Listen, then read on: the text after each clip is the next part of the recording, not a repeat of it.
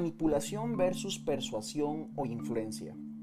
Precisamente ayer estaba en una capacitación en una empresa que se dedica a vender equipo de oficina y equipo mobiliario para casas y uno de los participantes me preguntaba, José David, eso que usted nos está enseñando, esas técnicas de influencia, esas técnicas de venta que usted nos está mostrando, eh, son manipulación. Es lo que hacen muchos estafadores en la calle.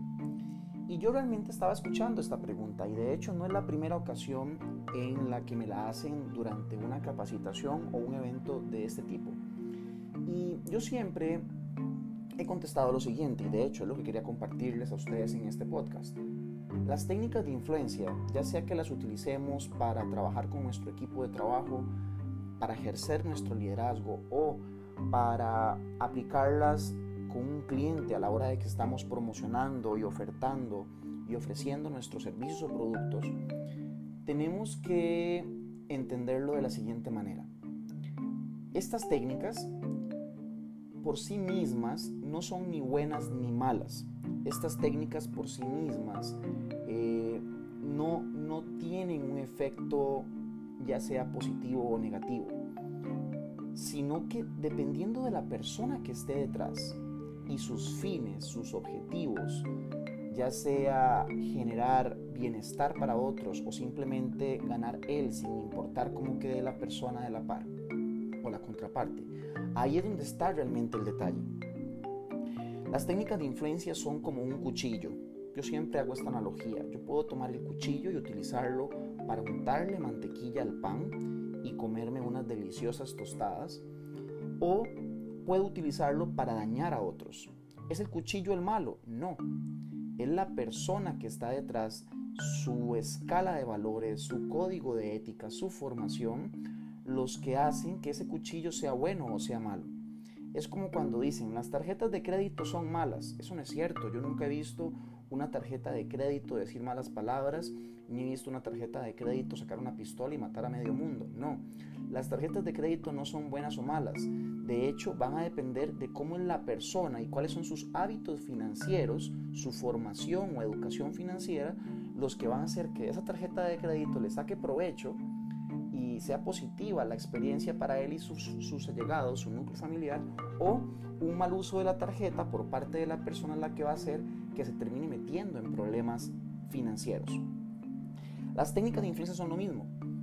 Si yo tengo una buena oferta y parto del hecho de que tengo un buen producto, un buen servicio y quiero influir sobre usted para ganar ambos, yo lógicamente su dinero en la transacción, pero yo le estoy otorgando un servicio o un producto que sé va a sumar valor y bienestar en la vida de mis clientes, no estoy en un proceso de manipulación. Estoy en un proceso de manipulación cuando solamente yo gano y usted pierde. Y eso es lo que hacen los estafadores. Pero tenemos que partir del hecho de que todas estas técnicas que compartimos nosotros en charlas de ventas o de liderazgo están pensadas en que ya de forma previa nuestro fin, nuestro objetivo es un fin loable, es un fin con cierta sostenibilidad eh, ética o por decirlo mejor, con cierta responsabilidad social. Cuando estamos queriendo influir en otros, ya sea para vender un producto o un servicio, es porque yo sé que lo que tengo va a sumar valor en la calidad de vida de esas personas. Y por supuesto que quiero influir sobre ellos porque quiero que adquieran mi producto para que todos ganemos.